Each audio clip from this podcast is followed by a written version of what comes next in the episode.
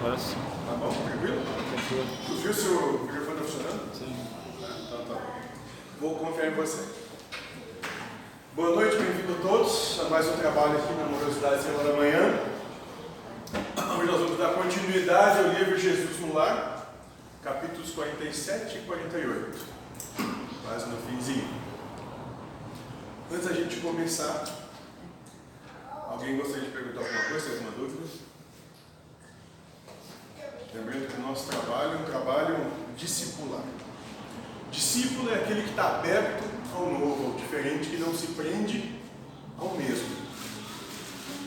Não se trata de nenhum tipo de doutrinação, mas sim uma proposta para se possibilitar novos pontos de vista, novos tipos de percepções, para levar aqueles que tiverem boa vontade com isso ao não sofrimento. Então vamos começar. Livro Jesus no Lar, escrito pelo Espírito Neio Lúcio, psicografado por Chico Xavier. No capítulo 47 vai dizer: O educador conturbado. E começa assim: comentava André, o apóstolo prestativo, as dificuldades para afeiçoar-se às verdades novas quando Jesus narrou para a edificação de todos.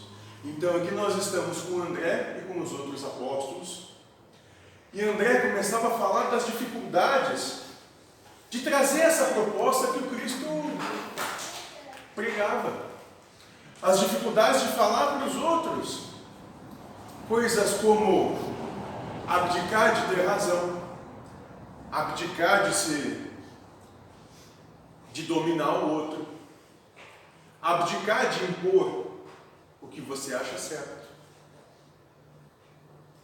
abdicar da necessidade de ser reconhecido dentro das tuas opiniões ou dos teus feitos e atos, colocando Deus em absolutamente todas as coisas, inclusive aquelas coisas que não são favoráveis aos teus anseios, que vão contra o que você quer, entender que isso também é manifestação de Deus. E André dizia naquele momento: é difícil falar isso para as pessoas, é difícil transmitir, porque as pessoas não querem ouvir isso. Elas estão tão apegadas tão arraigadas na ilusão que elas têm de que podem dominar a vida e controlar tudo e todos, que preferem se manter nisso. É difícil falar para eles isso.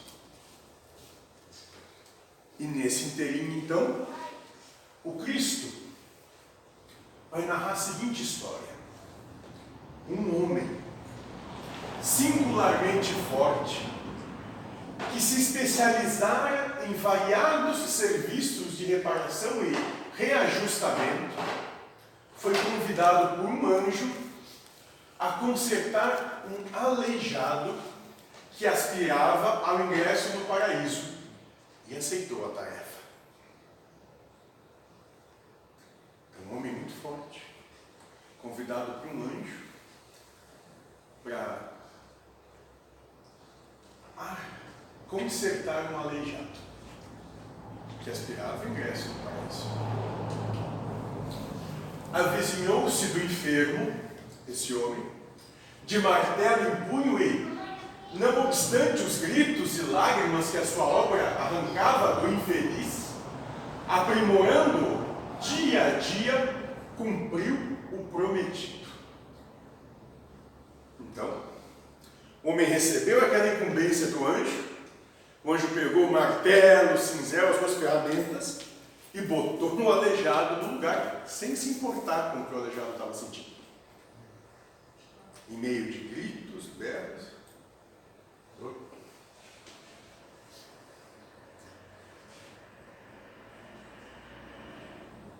E, dia após dia, cumpriu o permitido.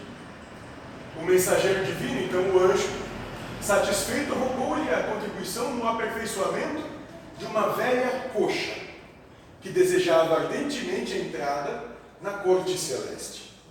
Então, depois do aleijado, O anjo, ah, bom trabalho. Então tem uma velha que tem um problema numa perna, está coxa. Fazer o mesmo serviço nela.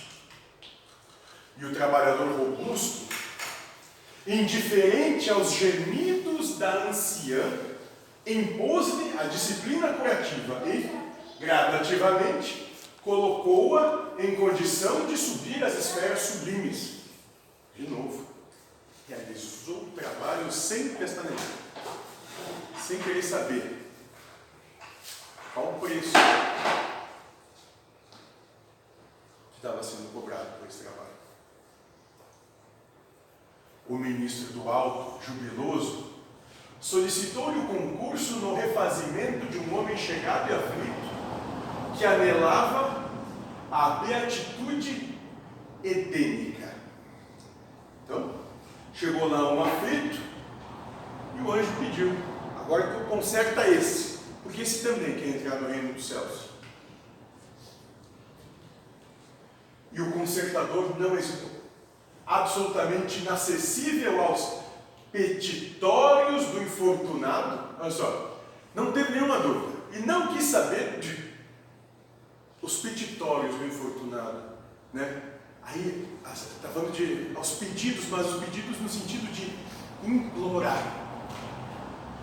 Não estava nem aí com o que o outro estava implorando. Queimou-lhe as úlceras com atenção e rigor, pondo em posição de elevar-se. Então, sem querer saber, mais uma vez, cumpriu o trabalho ao fim, sem querer saber como o outro se encontrava, ou que o outro queria. Terminada a tarefa, o anjo retornou e requisitou-lhe a cooperação em benefício de um jovem perdido em maus costumes.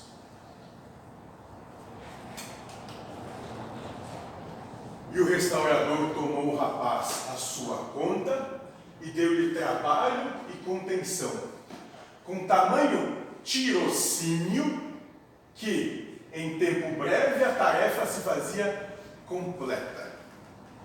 Então pegou o rapaz para corrigir ele. Detalhe com tamanho tirocínio. Né? Ou seja, sem qualquer escrúpulos, como um tirano E assim, o emissário de cima pediu-lhe colaboração em diversos casos complexos de reestruturação física e moral. Até que um dia, o emérito educador, entediado da existência imperfeita na terra, implorou ao administrador angélico a necessária permissão para seguir em companhia dele na direção do céu. Até que em determinado ponto, então, esse robusto homem cansou daquele trabalho sem fim que tinha e pediu: Olha, não aguento mais, me leva contigo. Me leva contigo, eu não aguento mais trabalho. E o embaixador sublime revistou minuciosamente e informou que também ele devia preparar-se com vistas ao grande cometimento. Mostrou-lhe os pés irregulares, os braços deficientes, os olhos defeituosos e rogou dessa vez reajustasse ele a si mesmo a fim de elevar-se. Então tu não consertou todo mundo? Agora te examinando, te vejo todo desajustado também. É a vez de te consertar.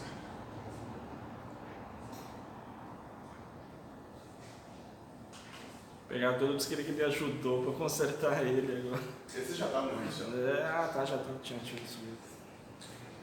E o disciplinador começou a, a obra de auto-aprimoramento, esperançoso e otimista. Entretanto, o seu antigo martelo lhe feria agora tão rudemente a própria carne que ele, ao invés de consertar os pés, os braços e os olhos, caiu a contorcer-se no chão, desditoso e revoltado, proferindo blasfêmias e vomitando injúrias contra Deus e o mundo, quase paralítico e quase cego. Consertar os outros é muito fácil. Dizer para os outros o que eles têm que fazer é muito fácil.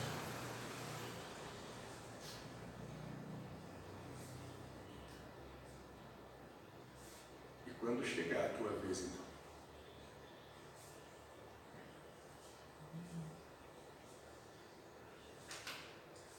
Ele mesmo não suportava o regime de salvação que aplicara aos outros e o próprio anjo amigo, ao reencontrá-lo, com extrema dificuldade o identificou tão diferente que se achava. Fim do longo exame, a que submeteu o infortunado, o mensageiro do Eterno não teve outro discurso senão confiá-lo a outros educadores para que o reajustamento necessário se fizesse com o mesmo rigor salutar com que funcionara para os outros, a fim de que o notável consertador se aperfeiçoasse convenientemente para, então, ingressar no paraíso.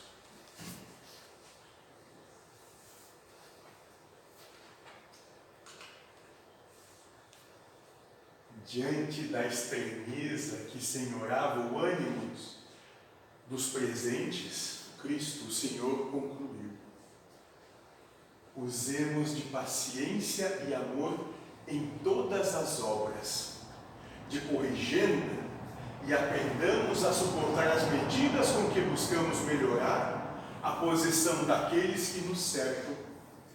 Porque para cada espírito chega sempre um momento em que deve ser burilado com eficiência e segurança para a luz divina um vai ter o seu momento. Então, o que cabe para cada um de nós? Paciência e amor. Porque assim, terão paciência e amor conosco também. Um sinônimo dessa palavra burilar? Sofrer. Polir? Hum? Polir, não? Burilar. Não, não, não.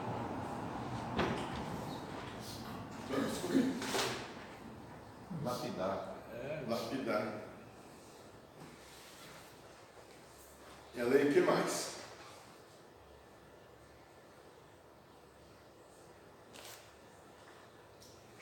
Verbo bitransitivo figurado, impregnar, enraizar, gravar, burilar no espírito os preceitos cristãos. Gravar no espírito.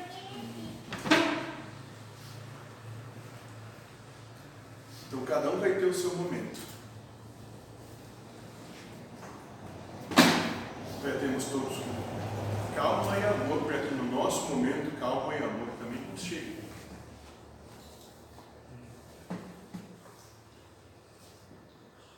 Mesma medida. Né? Hã? Mesma medida. Se usares como tu julgou, tu vai ser julgado. Como tu agiu, vão agir contigo. O universo é equilíbrio.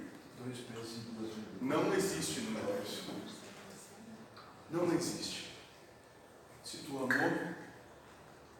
vai ter amor para ti. Se tu respeitou, vai ter respeito para ti. Agora, se tu condenou, julgou vai ser condenado, julgado e apontado pela tua própria consciência. Se tu viu erro no outro, vai ter erro em ti. Porque a tua consciência só vê no outro o que existe em você não reconhece nada que não faça parte dela. Quer dar uma pausa para a gente fazer o próximo?